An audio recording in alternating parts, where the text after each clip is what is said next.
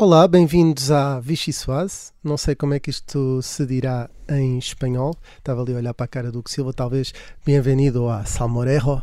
Não sei se será o mais parecido. Um, depois da chuva que, que, tivemos esta semana trouxe o sol e já se sabe que com isso aparece o arco-íris. O governo português não assinou uma carta que condenava o governo húngaro por um ataque aos direitos uh, eh, um, da comunidade LGBT, mas uh, António Costa já terá no Conselho Europeu uh, condenado Viktor Orban e enviado assim algumas algumas indiretas ou diretas mais duras. O Presidente da Câmara Municipal de Lisboa foi à, à Duma, esta semana, a Duma, que é o, o Parlamento, não é? Um, e afinal não vêm os russos, mas parece que vêm os belgas e Ferro Rodrigues, como é que lhe podemos chamar, João? Talvez o, o homem de ferro sem máscara, porque ele é um ferro que apareceu sem máscara em vez de ser da máscara de ferro. Não iríamos mascarados. e apelou a que os portugueses fossem de forma massiva para Sevilha. Eu até sei que há alguns que vão. Uh, João, vá, anda a bater, anda a bater, anda. Tu bates bem. anda a bater. Espero que os portugueses uh, se desloquem de forma massiva para o sul de Espanha apoiar uma grande vitória Portugal. Anda a bater, tu bates bem, anda a bater, tu bates bem, anda a bater, tu bates bem, anda a bater, tu bates bem. Os que puderem ir, que vão, para termos um apoio significativo à seleção. Tu bates bem, anda a bater.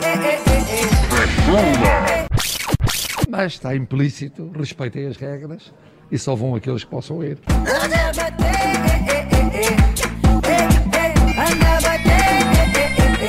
Uh, eu não vou fazer nenhum comentário adicional. Como sabem, neste momento, ao contrário do que aconteceu no passado, as viagens não estão uh, proibidas, existem regras que devem ser cumpridas. Anda a bater, tu bates bem, tu bates bem, tu bates bem, anda a bater, tu bates bem, anda a bater. Então nós estaremos em Sevilha, em Sevilha, em Sevilha, em Sevilha. Agora não sei dizer, vai começar a bichiçada nada do género em espanhol, mas uh, eu sou, o meu nome é Rui Pedro Antunes, uh, sou editor de política do Observador e comigo tenho o João Alexandre, editor da rádio, a grande repórter Rita Tavares e a jornalista da, da secção de política Mariana Lima Cunha. Vai começar a uh, Vichy Soase. Ora bem, vamos então começar precisamente por uma sopa borscht, que é uma sopa russa, apesar de ter origem na Ucrânia, e eu ia começar pela Mariana Lima Cunha desta vez, porque um, nós tivemos Fernando Medina na Assembleia da República e Mariana, tu acompanhaste, não sei se é isto que sugere a sopa russa. É sim, senhor. Oh, mas, mas, espera aí, primeiro ela vai dizer em espanhol aquilo que tu não consegues. Sim, a Rita Tavares estava aqui a incentivar-me uh, a usar os meus conhecimentos de espanhol para dizer um complexo que vai empezar. Pronto, é, é isso. Agora, achas que já podemos? Bora. Okay. Não sei se já começou, isto é a nova temporada da Elite agora ou estamos na Vichy Não é muito boa, spoiler, para quem quiser ver. Eu não, eu não gastaria muito tempo nisso. Passando a outras coisas que vejo, como audições parlamentares. Um, pois eu ontem passei algum tempo a ver a audição de Fernando Medina, mas na verdade não. Um, tal como os deputados, acho que não, não tive muita informação nova, não aprendi assim muito. Um, em parte porque Fernando Medina remeteu muito para a auditoria que, que, fez na Câmara de Lisboa, que é preliminar e que está, portanto, incompleta, um, e, portanto, uh, as explicações uh, souberam a, a, pouco, pelo menos a, a, muitos dos deputados que questionaram Fernando Medina. E nós podemos dar aqui vários, vários exemplos disso. Uh, por um lado, porque se continua sem perceber exatamente quantos casos de envio de dados e que dados em particular é que isto implicou, porque até porque há coisas que estão em papel e, e problemas do género, e, portanto, isso não está sistematizado. depois, e acho que foi talvez o que espantou mais os deputados, uh, parece um bocadinho bizarro como é que de facto a prática foi tão reiterada durante tanto tempo, mesmo com uma queixa que já tinha existido de, de manifestantes pró-Palestina, e não só nunca foi corrigida, aliás, até, até piorou, como Fernandina nunca chegou a saber de nada. E, aliás, essa foi outra das explicações que deu, foi que até chegou a induzir em erro as pessoas numa entrevista à RTP, quando disse que os dados só eram enviados quando as manifestações aconteciam perto de embaixadas, porque ele próprio não sabia, disse, disse Medina. Acrescentou a isto uma explicação semântica sobre a diferença entre o gabinete de apoio à presidência, que afinal parece que não é o gabinete de Medina, é o outro gabinete sem nomeações políticas, mais de serviços, pronto, um, e portanto remeteu para ele e até o extinguiu uh, na sequência deste caso, Uh, e, ou seja, no fundo, o que é irónico aqui é que a conclusão disto é porque é que ainda há poucas explicações, porque a auditoria foi rápida demais, apesar de, enfim, ter sido Medina que, que a quis apressar, pronto, para apresentar resultados rápidos, mas aparentemente este prazo não chegou para esclarecer as dúvidas que, que existiam e, portanto, hum, há, existe a hipótese de avançar para uma, uma, auditoria externa, que foi uma das pressões que os deputados colocaram hum, em cima de Fernando Medina. Aliás, Fernando Medina disse que isso seria uma, uma decisão dos vereadores da autarquia de Lisboa. Exatamente. Aliás, o Fernando Medina resistiu bastante, diria eu, a responder a esta questão, que foi colocada logo na primeira ronda e que não teve resposta. Depois, quando o CDS insistiu pela segunda vez, um, Fernandina, pronto, que tem dito, que tem pedido desculpa, e, e bem, no meu entender, um, e o jurado que quer saber tudo do caso até às últimas consequências resistiu muito a passar aqui para esta parte da auditoria externa e depois lá, lá no fim lá respondeu que, que, sim, que os vereadores, ou seja, que isso estaria na mão dos vereadores, portanto ele não a vai pedir, mas que os vereadores poderão pedi-la. E isso talvez possa trazer mais respostas, porque de facto o que sobrou ali da audição de ontem foram, em boa parte, eh, mais dúvidas, porque mesmo as respostas trouxeram dúvidas de como é que afinal isto acontece sem enfim, ninguém estranha, ninguém ande por isso, ninguém corrige e aparentemente, pronto, o Presidente da Câmara também não, nunca, tenha, nunca tenha questionado, mesmo depois de caixas anteriores. Rita Tavares, não sei se a tua sopa russa também vai para aí, não sei, queria também fazer-te uma pergunta se, esse, se este caso afetou de facto Fernando Dino, ele pode até fazer o pino enquanto envia dados para, enquanto a Câmara envia dados para a Arábia Saudita que ganha as eleições na mesma. Eu acho que provavelmente ganha as eleições apesar disto, ainda assim vai ser um caso bicudo durante toda a campanha. Acho que é inevitável que toda a oposição a Fernando Medina vai aproveitá-lo até ao limite e, e, e, e, provavelmente ainda vai vão aparecer novas informações que, que podem continuar a ensombrar e a ser ali uma uma sombra sobre a, a, presidência de Fernando Medina e do Partido Socialista na Câmara, porque mais do que Fernando Medina, uh, trata-se do Partido Socialista na Câmara de Lisboa, porque isto também apanha ali uh, a gestão de António Costa, apesar de ter sido noticiado um despacho de António Costa, que, que surge neste relatório que a Câmara de Lisboa, eh, de elementos que a Câmara de Lisboa reuniu uh, para uh, explicar este caso e que, e que foi muito falado em, nesta semana, como António Costa deu uma diretiva de que aquilo fosse enviado para a PSP, apenas a informação básica sobre as manifestações. Um, ehm, mas uh, eu, eu, quando li agora o, o, o despacho um, em detalhe, quer dizer, aquilo não é propriamente, e convém dizer-se isso, não é que, que António Costa tenha feito um despacho sobre uma coisa tão concreta sobre quem é que devia receber os elementos uh, dos manifestantes. A questão ali era totalmente política, era uma questão de uh, que ele levantava na altura sobre se devia ser da Câmara o poder de permitir ou não a realização de uma manifestação, que é uma coisa bastante diferente. A questão ali era de competência, não era de, de, do detalhe do envio da informação. Depois há outra coisa que Fernando, portanto, esse argumento, quanto a mim, é um argumento uh, para tentar uh, ilibar António Costa uh, desta situação que não faz muito sentido, ainda que de facto naquele despacho tenha sido dita uma coisa que não foi cumprida, mas acho que até isso, quer dizer, quem é que se responsabiliza na Câmara? E, e depois é há um outra bocado... coisa estranha, não é? Que é mesmo no tempo de António Costa, aparentemente esse despacho nem sequer foi aplicado. Exatamente, era isso que eu estava a dizer, exato, porque as minutas continuaram as mesmas e não foram alteradas e o envio de dados continua a ser feito para aquelas entidades que estão listadas e que inclui o Gabinete de Segurança Interna, que inclui eh, o Gabinete do Primeiro-Ministro, dos, dos assuntos parlamentares, enfim, para além das embaixadas, um, inclui isso tudo. E, e, e, depois há outra coisa aqui que que Fernando Medina também falou e que, e que vem um bocadinho da, da, responsabilidade política, como vai ser difícil para o PS descalçar esta bota durante a campanha em Lisboa, que é a questão do gabinete de apoio à presidência, que agora vai ser extinto ou reformulado e que Fernando Medina insiste, que insistiu ontem na audição, uhum que um, esse gabinete, o nome uh, que, uh, mostra uma coisa que na, na verdade o gabinete não é, porque não é próximo, não é assim tão próximo do Presidente da Câmara de Lisboa. Mas quer dizer, é ou não um gabinete da Câmara de Lisboa? É. De quem é que é a responsabilidade? Do Presidente da Câmara de Lisboa. Quer dizer, não, não há aqui outra volta a dar, por mais que se culpe o informático, já na semana passada falámos disso, ou, ou a pessoa que está lá há 30 anos e que, e que carimba não é? Estou aqui a bater na mesa. É, aqui, aqui mas, pronto, faz crimes. O, mas... o, que, o que o Fernandina tem dito é a divisão entre aquele gabinete um, dele mais próximo, portanto, o gabinete da presidência, no sentido de os de assessores diretos, adjuntos, não é? onde, estão os adjuntos e os diretos, e este gabinete, e isto a Câmara tem-se esforçado por explicar É uma coisa isto, técnica, não é? é? Que é um gabinete, apesar de chamado de apoio à presidência, depois depende de uma divisão da Câmara, que por sua vez depende do secretário-geral, mas pronto, no fim do topo de qualquer Olha, organograma é na Câmara está sempre o Fernando Medina. Sabes o que é que me faz lembrar? Faz-me lembrar aquelas conferências de imprensa dos jogos de futebol que correm mesmo mal e o treinador começa a falar da própria equipa como se não, estive, não tivesse nada a ver com isto. Na terceira pessoa. É. Uh, Fernando Medina está neste momento na terceira pessoa. Olha, vou aproveitar a, a, questão, a referência futebolística para nós avançarmos para a próxima chuta, que é Salmorejo. Se calhar, eh, Rita, tu até és a mais habilitada para falar sobre isto, não? Porque, porque estava a ver Ferro, estava a ouvir Ferro atentamente depois do jogo e, e sim, uh, houve ali aquela. Um, aquele exagero de, de que acontece às vezes quando se sai dos jogos de futebol. É euforia futebolística. Há aqui pessoas que percebem disso. E, e, e, e Ferro Rodrigues, de facto, fez ali aquele apelo para que os portugueses fossem massivamente para Sevilha. Uh, zona que, que eu estava aqui a confirmar que está em, em está nas em piores risco, é? está nas está, piores da, da Europa sim na Andaluzia é, é a capital de Covid um, está em alarme, com uma taxa de incidência de 176 casos por 100 mil habitantes.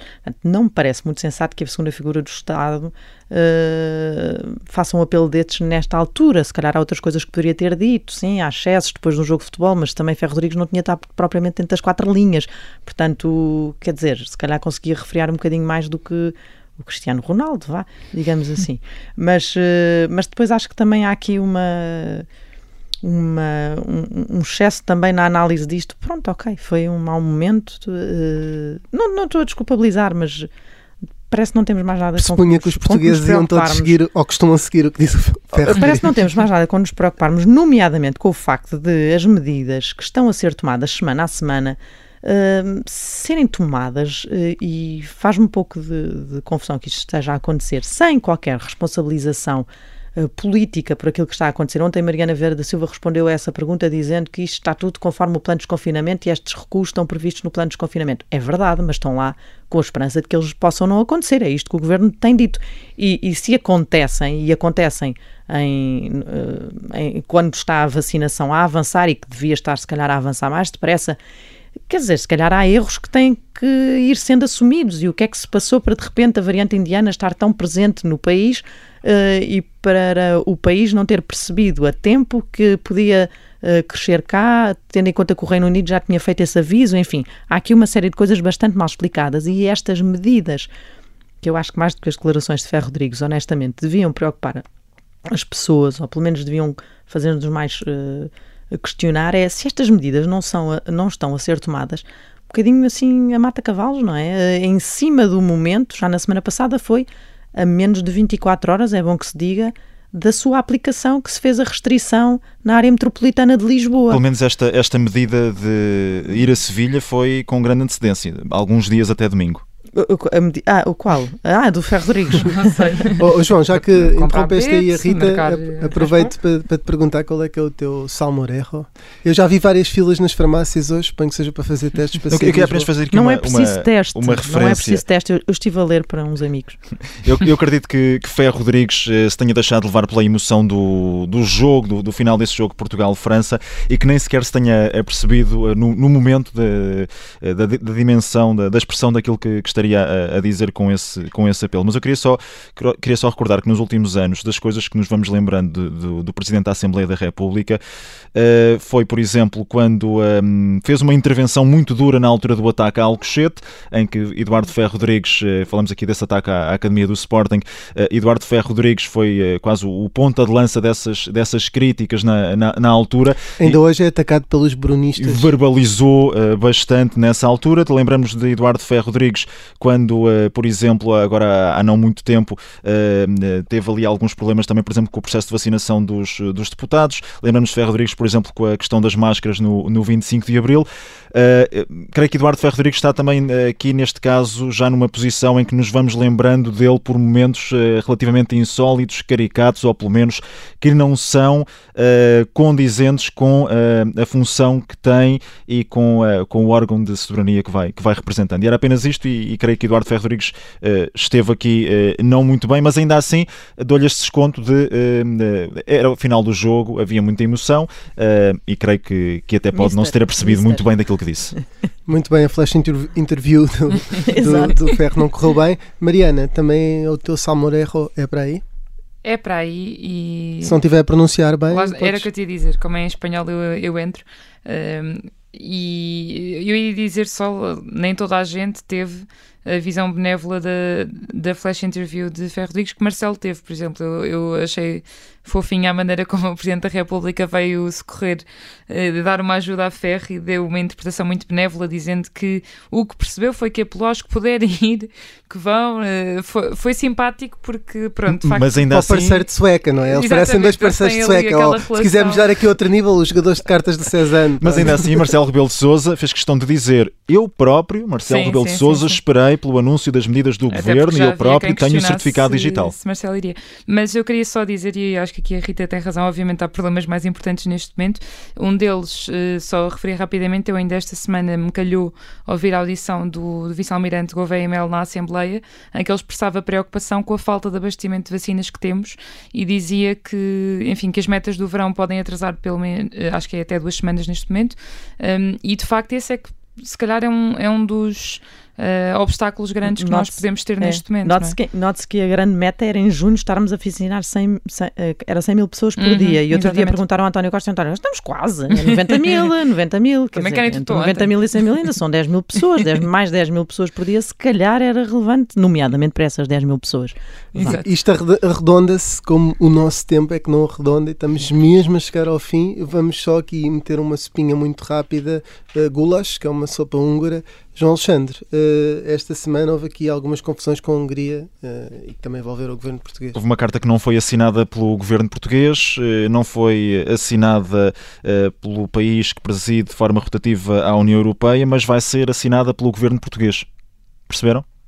Exato. Uh, podes repetir, João, desculpa lá. uh, há uma, uma, uma, carta que foi subscrita por mais de uma dezena de, países da União Europeia a condenar uma lei que foi aprovada na, na Hungria, uh, uma lei que de alguma forma reprime os direitos LGBT, proíbe esse, esses, esses, conteúdos para menores de, de 18 anos, que sejam transmitidos, por exemplo, na televisão, que sejam dados nas escolas e que tenham que ver com, com os direitos LGBT. foi aprovado na, na Hungria e Portugal foi um dos países que não subscreveu essa essa carta que de alguma forma também condena essa, essa aprovação na Hungria.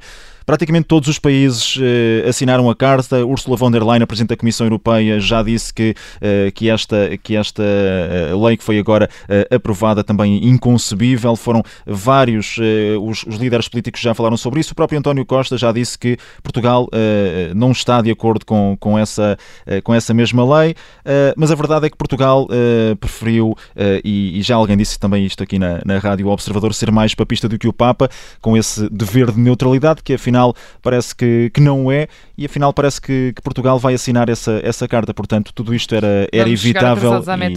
E, e, e, acho que não há aqui essa, essa questão da, da neutralidade, não se coloca quando se fala de direitos humanos. Muito bem, foste breve também, uma, um flash interview de, de João Alexandre. Também Ferro Rodrigues foi interrompido quando respondia a essa questão na Hungria. Julgo para falar João Palhinha ou Diogo Daló. E nós agora vamos interromper a primeira parte da Vichy Soase para vir aí o noticiário. Voltamos na segunda parte.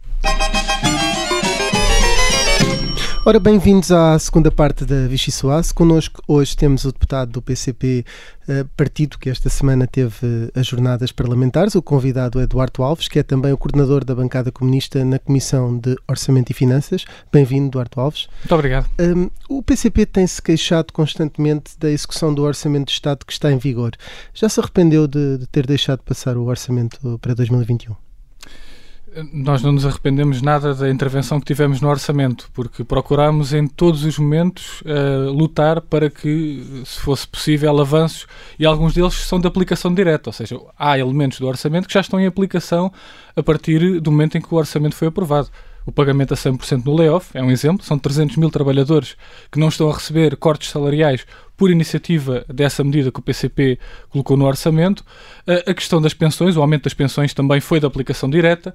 Em setembro, no próximo mês de setembro, vai ser aplicado a gratuidade das creches a mais de 19 mil crianças, também uma medida de aplicação direta que não está dependente da ação do governo, entre várias outras uh, medidas, como aqueles apoios sociais, o prolongamento do subsídio de desemprego, a expressão social que foi criada, o apoio aos sócios gerentes, que também abrangem centenas de milhares de pessoas. Tudo isso é atribuído ao PCP, mas partilhou recentemente uma publicação em que precisamente o PCP argumentava que o que está a ser cumprido desse orçamento é por insistência do PCP e que não é e que e, e, e, o que não está é culpa do governo. O PCP só é responsável pela parte boa e não tem qualquer tipo de responsabilidade pelo que corre mal neste orçamento que viabilizou. O PCP é responsável por aquilo que foi a sua intervenção no orçamento, não é? Aquilo que nós introduzimos no orçamento e que está a ser aplicado uh, de forma direta. E depois há outros elementos que também o PCP colocou no orçamento, investimentos, particularmente investimentos na saúde, uh, na educação, contratações de, de trabalhadores, que aí sim são medidas que depois de aprovadas no orçamento têm que ser executadas pelo governo. E aí nós assinalamos que tem havido atrasos na sua execução. E temos feito uma intervenção sempre procurando estar em cima do governo e uh, insistindo para que sejam uh, de facto uh, aplicadas essas medidas. E é nesse sentido que temos feito essa intervenção e que temos confrontado os ministros, o governo em vários momentos, porque as medidas têm que ser aplicadas. Sim, sim. Essa intervenção já tinha sido feita na altura do orçamento, mas então qual é que é a consequência? No próximo orçamento é mais difícil negociar? Perdeu confiança no PS? Qual é que não, não retiram aqui nenhuma consequência destes atrasos de apoios pervertidos, como o PCP tem dito? Qual é que é a consequência disso? Hum, Bom, para já nós ainda estamos concentrados na questão da execução, ou seja, ainda achamos que vale a pena, até ao final do ano, continuar a insistir com o Governo para a execução, até porque algumas eh, medidas têm sido uh, executadas de forma muito limitada, mas até se tem conseguido fazer essa pressão. Uh, e vamos continuar nesse sentido. Depois retirar alguma ilação desta execução para o próximo orçamento, não é? Porque convém que negocie com um parceiro que acredito que é confiável. Uma, co uma coisa é, é certa as medidas que estão no Orçamento de Estado para 2021 são para ser aplicadas em 2021 não são para depois uh, serem novamente aplicadas para 2022, são para serem executadas em 2021. Essa é a nossa perspectiva e, portanto, vamos continuar a insistir. Uh, e depois, quando for a altura de discutir o próximo orçamento, temos que ir para outras medidas, para outras, uh, outras Se em outubro essas medidas para 2021 não estiverem cumpridas, o, o PCP não está disponível para viabilizar o orçamento seguinte? O próximo está sempre dependente dessa execução? Ou, ou é possível reagendar algumas dessas ah, medidas? Isto aqui não é, não é uma questão de, de dependência de uma coisa pela outra. Ou seja, nós neste momento estamos focados na execução do orçamento e, e achamos que o governo também deve estar. Uh, ou seja, o governo deve remover todo o tipo de, uh, de restrições, uh, aquelas autorizações do Ministério das Finanças que muitas vezes acabam por bloquear investimentos importantes. E é essa a concentração neste momento. a discussão do orçamento para 2022 será feita a partir daquilo que for o momento, as propostas que, que forem feitas nessa altura. Claro, obviamente, tendo em conta um contexto político mais geral, onde a execução do orçamento de 2021 também entra em linha de conta. E se correr mal essa execução, o PCP também não pode ser responsabilizado por isso? Bom, a execução de um orçamento é da responsabilidade do governo, não é? Verdade, o, o governo é que tem essa... Deu, essa. deu esse cartão de confiança ao governo quando viabilizou este orçamento, não é? Portanto, considerou em alguma altura que o governo iria executar aquelas medidas. Sim, e, e, esperemos que sejam executadas medidas tão importantes como os investimentos que estão previstos na saúde, uh, de investimentos em novas unidades hospitalares, uh, contratação de trabalhadores para a saúde, nomeadamente para a saúde pública, que seria tão importante para este momento que estamos atualmente a viver. Todas essas medidas. A questão é se no nosso à porta, Sim. por exemplo, se isto aqui se não teme que o PCP também possa ser uh, penalizado porque de facto viabilizou este orçamento do Estado.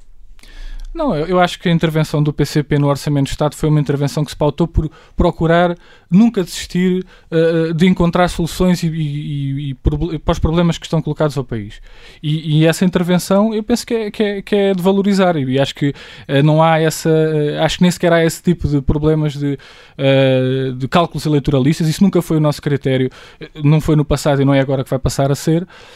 aquilo que foi a nossa intervenção foi no sentido de garantir medidas, algumas delas, como disse, já estão em aplicação por aplicação direta. Aquelas que são de investimentos, nós vamos continuar a insistir para que sejam aprovadas. Mas acho que isso, é, essa postura que o PCP assumiu de uh, apontando as limitações do orçamento, e por isso é que também não votámos a favor, abstivemos do orçamento, mas conseguindo medidas concretas que resolvem problemas de centenas de milhares de pessoas, eh, acho que é uma intervenção que, que deve ser valorizada e acho que em relação a, a, às eleições autárquicas não há qualquer tipo disse, de relação. Disse há pouco uh, que ainda não era o momento quando é que é o momento? Ou seja, quando é que o PCP está disponível para se sentar com o governo? É no fim da sessão legislativa?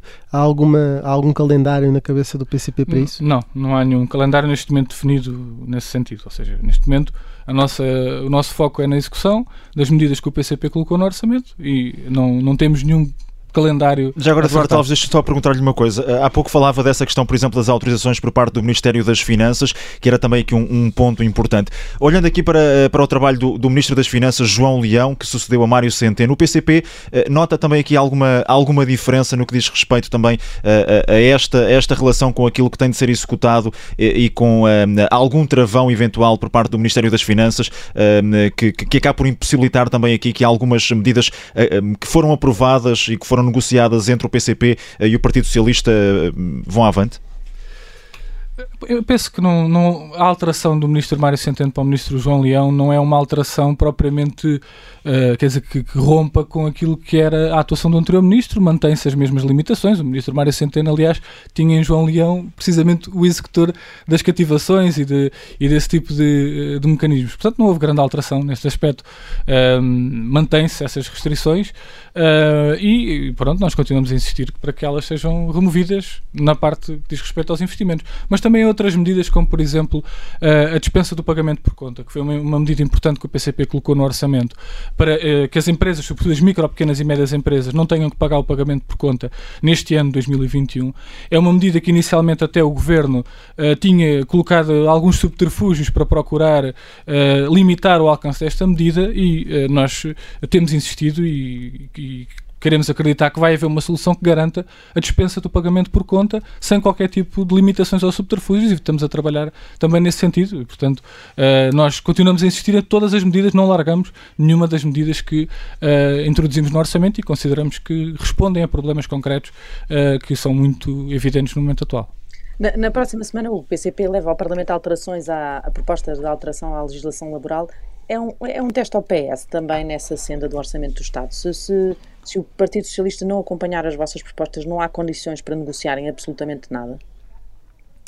Sim, nós, eh, uma das eh, dos elementos que saíram destas jornadas parlamentares foram, de facto, propostas que serão discutidas no próximo dia 30 de junho eh, sobre legislação laboral, que essencialmente são quatro forma. Que são antigas, que o PCP já, são, já apresentou várias não, vezes. Não, eu diria que são propostas de futuro, não é? Porque nós. Não, não, eu estou a falar, é de, são propostas que o PCP já apresentou noutras eh, situações e que foram chumbadas, não é? A questão das 35 horas, a questão. As 35 horas são os, o, a reposição dos 25 dias de férias em vez dos atuais 22, eh, uma, uma, regula uma regulação dos despedimentos, impedindo o despedimento por inadaptação e regulando o despedimento coletivo e medidas de combate à precariedade, como uh, o fim daquele aumento de, do, do, período experimental. Essa nunca tinha sido apresentada, portanto é uma, é uma proposta nova, porque também foi uma novidade da alteração que o Governo fez ao Código Laboral, prolongando o período experimental de 3 para 6 meses, o que colocou imensa, imensos jovens trabalhadores, sobretudo, em situações de grande, de grande dificuldade, poderem estar 6 meses numa empresa e de um momento para o outro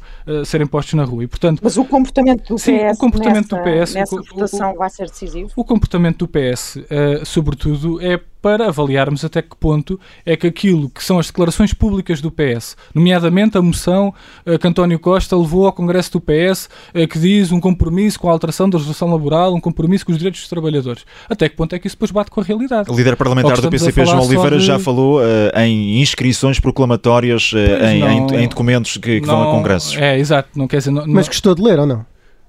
Que, eh, essa referência na moção. Não, eu agora gostava era que isso tivesse alguma repercussão prática e se estar lá escrito, o, papel aguenta tudo, como se costuma Mas dizer. Alguma... A questão é, é, agora se há, perante estas propostas, como é que o PS vai comportar? Mas se vai de facto assumir. assumido da parte do PS? Falaram sobre isto? Negociaram alguma destas alterações? Não, isso só, só, só, só no dia 30 é que, vamos, é, que, é que vamos saber de facto como é que o PS vai posicionar em relação a estas certo, iniciativas em concreto. Momento, alguma informação do lado do PS?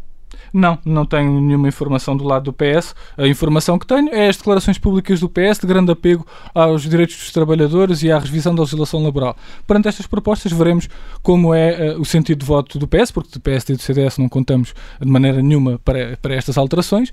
Cabe ao PS uh, ver, uh, fazer aqui a prova dos nove relativamente ao seu compromisso com os direitos dos trabalhadores e, naturalmente, que tem um significado político, aquilo que seja o que sai desta discussão de dia 30. E o Bloco de Esquerda confia que venha a acompanhar estas propostas?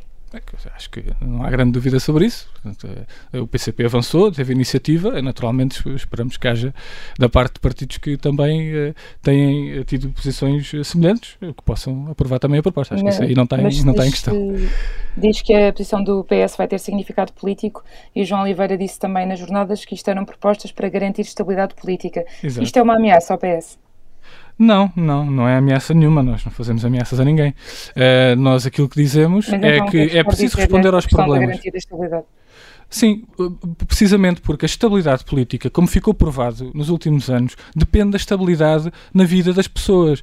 Eh, no, no, no governo PSD-CDS havia uma maioria absoluta no, uh, no Parlamento de PSD e CDS e não houve estabilidade política, porque havia, uh, as pessoas não estavam contentes com uma situação de agravamento da exploração e de agravamento das suas condições de vida. A, estabilidade política consegue-se a partir da resolução dos problemas que as pessoas enfrentam e, neste caso em particular, de, de, de, dos problemas que enfrentam os trabalhadores. E, portanto, nesse sentido, é, são propostas para responder a problemas que, naturalmente, também uh, são, levam à estabilidade na vida das pessoas e à estabilidade política. A grande dúvida aqui é porque é que o PCP não, não faz, já que as, as, leis laborais são tão importantes e tão centrais naquilo que é a ação do PCP, porque é que não faz depender a aprovação do próximo orçamento disso? Porque é que é assim tão estranho? Isso seria uma chantagem? Ou não. faz depender? Ou vai fazer depender? Não, não, são questões diferentes. Nós sempre separamos bem as coisas. Uma coisa, o orçamento tem, uh, naturalmente, também tem que ter resposta a problemas dos trabalhadores e há muita matéria orçamental que diz respeito aos trabalhadores. O salário mínimo nacional não tem nada a ver com o orçamento, a legislação laboral não tem nada a ver com o orçamento. São discussões que uh, não, não se podem misturar. Nós não, não misturamos essas discussões. O que não quer dizer que tudo, todas estas eh, discussões paralelas que se fazem não uh, façam parte de um contexto político mais geral. E esse contexto político também é tido em conta se o PS na nossa avaliação. der a mão uh, na questão da legislação laboral ao PCP, ou se, se negociar com o PCP, é mais fácil uh, haver um contexto para que no orçamento possam chegar a um entendimento. É isso que está a dizer, no fundo. Não, não é, não é, não, quer dizer, mesmo que as coisas não, não estejam uma relacionadas, coisa não faz depender da outra. Naturalmente que a posição que o PS assumir e, e em relação a estas propostas tem um significado político, ou seja, cria uh, um contexto também político. Que, o, que é o Bloco costuma acusar o PCP de, de não ser firme uh, uh, no, na discussão do orçamento e que, e portanto, se não é firme é porque é mole. essa carapuça encaixa ao PCP, não? Não, de maneira nenhuma. Eu, aliás, eu acho que a nossa intervenção no último Orçamento de Estado demonstrou precisamente o contrário. Nós o, apresentamos... o Bloco de Esquerda diz é que, como cedeu, o, bloco, o, o, como o PCP cedeu e viabilizou o orçamento, não permitiu que, que, a negociação fosse tão longe e que se conseguisse chegar mais longe. É este o argumento do Bloco, não é o meu? Sim, sim, mas, mas repara, bem, comparando então aqui, por exemplo, o orçamento suplementar que foi aprovado com a abstenção do Bloco de Esquerda. Esse orçamento suplementar não tinha a reposição dos salários a 100% para os trabalhadores em layoff. Os trabalhadores continuaram até ao final do ano com cortes nos salários. Quem é que afinal uh, é mole na discussão? Quer dizer, nós, uh, uma das medidas importantíssimas que conseguimos foi essa, foi o pagamento a 100% dos salários. É, é, é, uma, é uma questão, é uma questão que talvez os trabalhadores que, que, que, que hoje recebem os salários a 100% nem sequer percebam que se não tivesse havido essa alteração, continuavam com os cortes salariais. As pessoas durante o ano 2020... Deixe-me só aproveitarem uma expressão que usou. Quem é que é mal na discussão? É o Bloco, é isso? Não, é, é, comparar os dois orçamentos, eu estou apenas num aspecto em concreto. Mas, uh, quer dizer, portanto, essa. essa no orçamento essa suplementar, o, o Bloco foi mais mole do que o PCP na discussão do orçamento, é isso que está a dizer? Nós, aquilo que vemos do orçamento suplementar para 2020 é. Uh, não vemos nada que responda a qualquer problema do país. Isso ficou depois provado na execução. O orçamento para 2020 só tinha uh, incluído cortes nos salários e benefícios fiscais para as grandes empresas. Não tinha absolutamente mais nada de resposta aos problemas do país. Uh, aliás, mesmo os investimentos na saúde no final do ano ficaram abaixo do orçamento suplementar, então para que é que serviu o orçamento suplementar? Se nem o orçamento de 2020 inicial foi cumprido em termos de investimentos. Portanto, uh, uh, nós fazendo essa, essa comparação, é, é, é evidente que o PCP, no orçamento para 2021, apresentou as suas propostas, conseguimos medidas importantes e, e, e portanto, e mantemos uma, uma crítica ao orçamento e àquilo que, que são as limitações das opções do PS no entanto, a intervenção do, do PCP conseguiu medidas que não são pequenas. E no limite poderia ser preferível não haver orçamento do Estado? Isso é pacífico para o PCP, por exemplo, governar em duodécimos? Não sei, acho que cada um faça a sua avaliação do que é que seria essa solução de governar em duodécimos no ano que estamos a viver, mas isso agora é uma, é uma, é uma história alternativa que não podemos fazer, não podemos é, voltar atrás no tempo e pensar é, como é, é que seria. É, perigo, é, perigoso, não, estou a falar para a frente até. É perigoso que é neste momento que estamos a viver, quando fala disso, está, está a falar na, na crise que vivemos. Isso não era conveniente agora? Não era uma Conveniente uh, governarmos em, duodécimos? Isso. Não sei, não sei se era conveniente. Acho que, acho que o conveniente era termos um orçamento que respondesse aos problemas eh, do país, aos problemas da saúde, aos problemas dos trabalhadores, aos, aos apoios sociais que é necessário criar, aos, às situações que enfrentam as micro, pequenas e médias empresas. Acho que é esse o orçamento que precisamos para 2022. É, é só, só lhe estou a perguntar isso, se não houver acordo, pode ser o que acontece, não é? Ou, ou isso, ou então o governo cair. É preferível que aconteça o não, quê? O governo cair, é preferível que haja um orçamento que responda a estes problemas. Acho que é isso. E é nisso que estamos, é nesse sentido que estamos, que estamos a trabalhar. uma negociação que o, o, o próprio Duarte Alves nos está aqui a dizer que não podem garantir que vão que, que, vão assegurar, portanto... Não, mas nós nunca a, garantimos, em momento algum, antes do orçamento aprovado, Exato. nunca o PCP, nem desde 2015, nunca o PCP disse a priori que aprovava orçamentos. Os orçamentos foram aprovados, uh, umas vezes com voto a favor, outras vezes com abstenção, com, e também já votámos contra no caso do suplementar, mas tendo em conta aquilo que está no orçamento em concreto. Mas tendo em conta Nunca uma crise económica como a que estamos a viver, não era importante que houvesse já essa definição dessa estabilidade? É, é, é, como digo, a estabilidade está dependente do governo e daquilo que sejam as respostas que deem aos problemas do país. Seria muito estranho era que, da parte do governo, houvesse uma tentação de procurar aqui uh, uh, criar uma situação de instabilidade. Rita dizia há pouco uma questão de instabilidade do governo cair, do que depender do PCP, a direita não volta ao poder. Do que depender do PCP, a direita não volta ao poder. Uh, se, em termos de, de, PCP não, de apoio parlamentar de determinados documentos que possam fazer cair o governo e moções de censura e essas coisas. Do que depender do PCP, a direita não volta ao poder, como aconteceu no PEC4, por exemplo. Não, Ou não pode garantir isso? Isto, isto eu, acho, eu acho que essa é uma discussão, de, é um bocadinho estarmos a, a discutir aqui a, a, quer dizer, o contexto político, parlamentar, etc., sem discutirmos as questões concretas, porque nós vamos sempre avaliar, uh, seja o orçamento, seja qualquer tipo de, uh, de, de, legislação e de proposta, com base naquilo que são os seus elementos concretos. Não vamos deixar de ter essa insistência. Portanto, não dá cheques em branco de que o governo não, pode fazer tudo. E nunca, nunca o PCP deu cheques em branco. Em 2015, nós nós, quando assinámos a posição conjunta, nunca dissemos que íamos aprovar os orçamentos. Mas já agora, só para fechar aqui este, este tema, uh, recordo só uh, aquilo que foram as palavras em 2017 do agora ministro Pedro Nuno Santos, que dizia que o PS nunca mais iria precisar da direita para governar. Pedro Nuno Santos tinha razão quando dizia isto, agora já há quase quatro anos? Eu não, não queria fazer aqui uma avaliação sobre as declarações do, Pedro Nuno Santos, porque acho que uh, isso é uma avaliação que o PS tem que fazer do qualquer quer fazer. Se o PS quer, uh, de facto, ter um caminho de progresso, de justiça social, uh, de resposta a problemas como os que estamos a enfrentar neste momento, ou se quer ter uma, uma postura de, de continuar com opções de fundo da política direita, porque o, o PS, em alguns aspectos, continua com opções de fundo da política de direita, desde, uh, olha, olhamos para as PPPs, uh, eh, para uh, os apoios ao, ao sistema financeiro, nomeadamente com o caso do novo banco, todas as, um, todas as, enfim, até agora ainda a grande incapacidade de alterar a legislação laboral no sentido de progresso e, portanto, uh, continuam essas opções de fundo de política de direita e cabe ao PS escolher o seu caminho. Não vou ser eu que vou aqui uh, uh, terminar essa avaliação falava do, ainda agora do caso do novo banco. Queria perguntar se agora nesta, nesta comissão de inquéritos, de, da qual faz parte, se concordou com a decisão de interromper a audição a Nuno Vasconcelos uh, recentemente, se isto não é um mau precedente para as comissões de inquérito, quando, enfim, os, uh, as pessoas que lá são chamadas resolvem não falar ou não responder. Uh, eu concordei com a decisão. Eu, na altura, esta questão foi colocada pelo Presidente. Ele, antes de anunciar, falou com todos os deputados que estavam na sala e eu concordei com a decisão que, que o Presidente sugeriu, porque um, ehm, há determinados níveis que nós não devemos deixar ultrapassar numa comissão parlamentar ou em qualquer, uh, qualquer reunião no Parlamento. Níveis de quê? Níveis de, de, desplante da parte de quem está a responder. Ainda por cima, o senhor estava em videoconferência no Brasil, quer dizer, não, não, uma coisa é estar ali, não é? Outra coisa é estar uh, à distância e a dizer, quer dizer, uh, ele a dizer coisas como ah, esses milhões, esses 500 milhões está tudo imparizado, ou seja, está tudo imparizado quer dizer o quê? Paguem vocês, paguem, paguem os portugueses, não é? Uh, uh, está tudo, imparizar é isto, é dizer que, que, são os portugueses que vão pagar. E, portanto, chegou ali a um nível que eu acho que a decisão foi acertada. Por acaso tenho aqui uma curiosidade, que uh, muitas vezes é referida Mariana Mortágua e a Cecília Meireles como grandes figuras desta comissão de inquérito e como, no fundo, protagonistas. Sente-se injustiçado ou, ou tem sido devidamente valorizado o seu trabalho?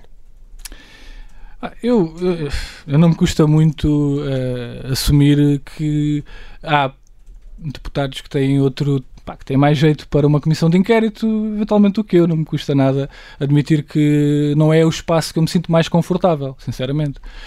Um, agora, a intervenção do PCP na comissão de inquérito foi uma intervenção no sentido de procurar apurar os factos e, sobretudo, as responsabilidades políticas, porque uma comissão de inquérito não, não é um órgão judicial. Não é?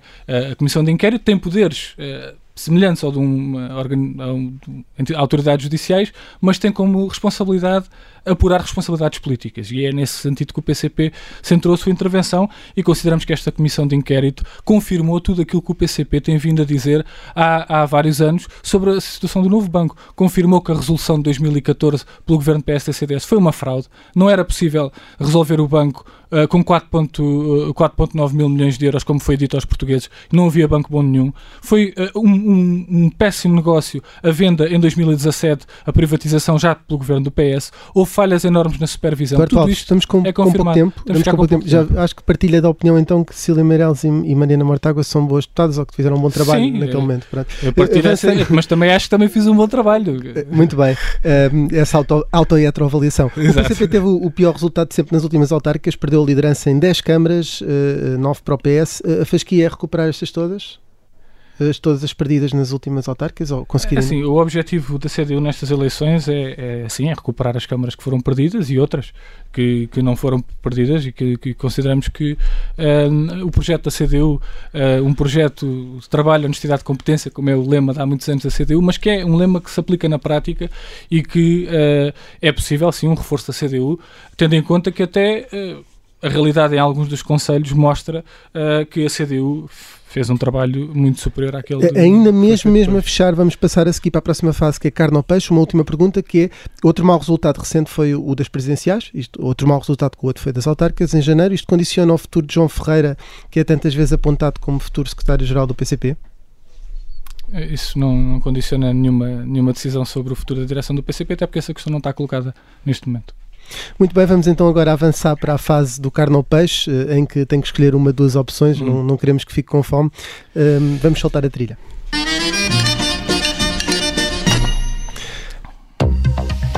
Duarte Alves, preferia nunca mais ir a uma festa do Avante ou ter de ajudar a montar os acampamentos de verão do Bloco de Esquerda? Epá, eu não estou disponível para deixar de ir à festa do Avante. Acho que ia montar os acampamentos sem problema. Uh, Bartalos, há vários uh, Joões na linha da frente do PCP. Sabemos que vai dizer que a escolha dos secretários-gerais é do coletivo, mas quem é que preferia beber uma Imperial vá antes de entrar para o próximo Congresso? João Oliveira ou João Ferreira? Essa pergunta já sabia a resposta e até já deu. Eu bebi uma cervejinha com os dois, acho que são. Bebe-se bem com qualquer um deles. Bom, mas está com o João Oliveira no Parlamento. É? Está com o João Oliveira no Parlamento. Sim, sim, sim. Estou com ele mais, Seria mais, mais por ele? Não, isso não é, não é essa questão e aliás a, questão não, não está colocada e há, há muitos outros quadros do PCP com o qual poderia estar a beber cervejas antes do Congresso, sem problema nenhum.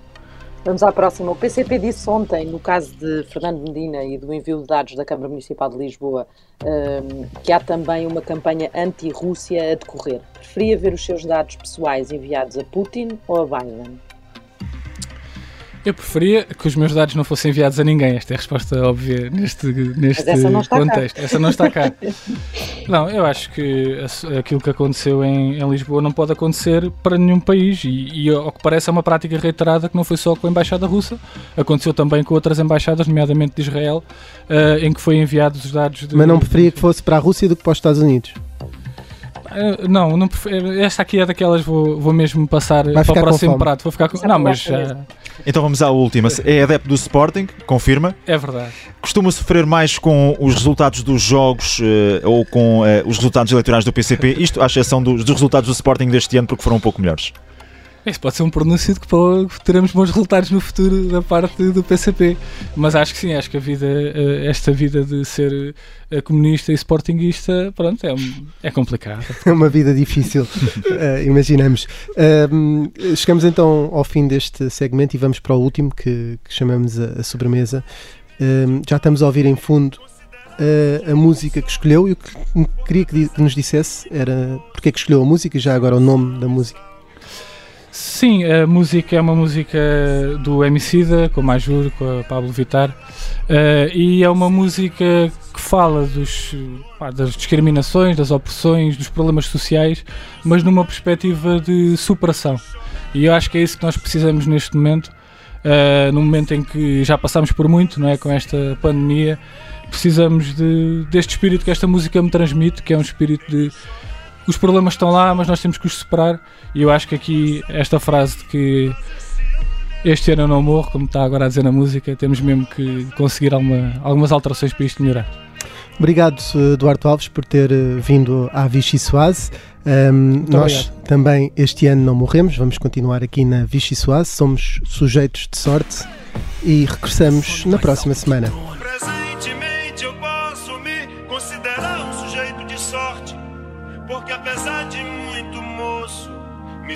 São e salve forte. E tenho comigo pensado: Deus é brasileiro e anda do meu lado. E assim já não posso sofrer no ano passado. Tenho sangrado demais, tenho chorado pra cachorro. Ano passado eu morri, mas esse ano eu não morro. Tenho sangrado demais, tenho chorado pra cachorro. Passado eu morri, mas esse ano eu não morro. Ano passado eu morri, mas esse ano eu não morro. Ano passado eu morri, mas esse ano eu não morro.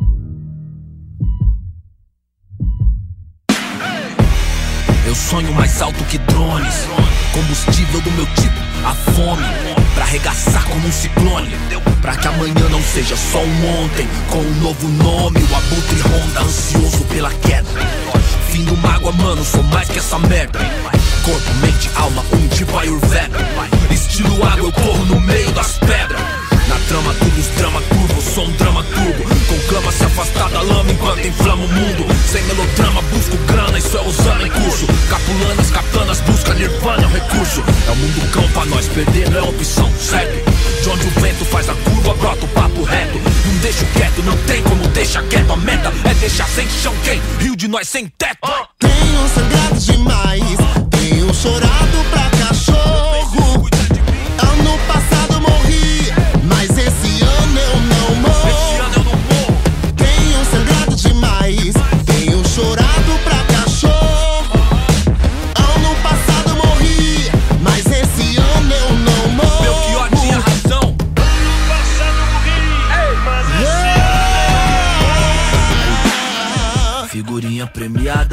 brilho no escuro, desde a quebrada avulso. De gorro alto do morro, os camarada, tudo. De peça no forno, os piores impulsos. Só eu e Deus sabe o que é não ter nada, ser expulso. Ponho linhas no mundo, mas já quis pôr no pulso. Sem o porro, nossa vida não vale de um cachorro triste. Hoje cedo não era um hit, era um pedido de socorro.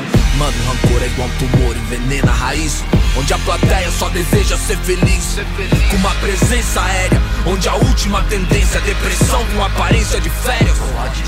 Odiar o diabo é mó boi, mó boi. Difícil é viver no inferno e vem à tona Que o mesmo império canalha que não te leva a sério Interfere pra te levar à lona Revide Tenho sangrado demais.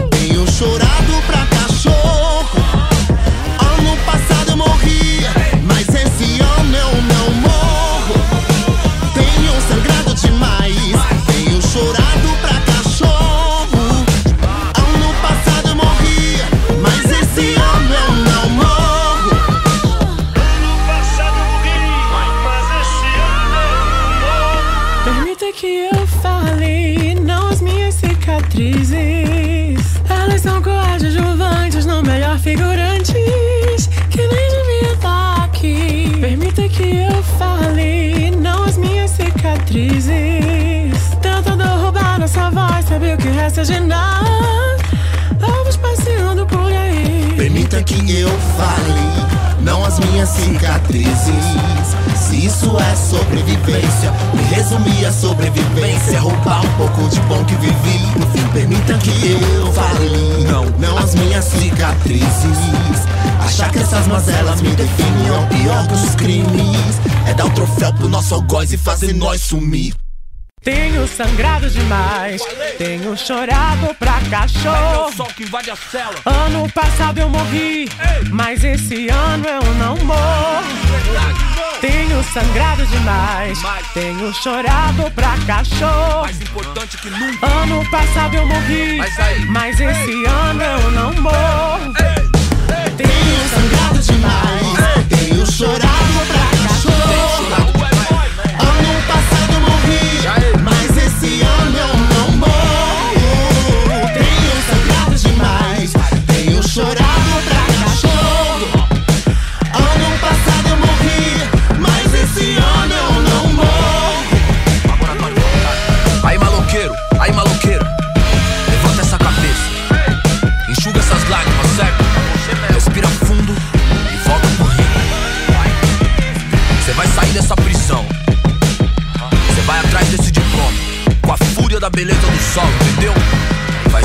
nós Faz essa por nós Te vejo no pódio Ano passado eu morri, mas esse ano eu não morro.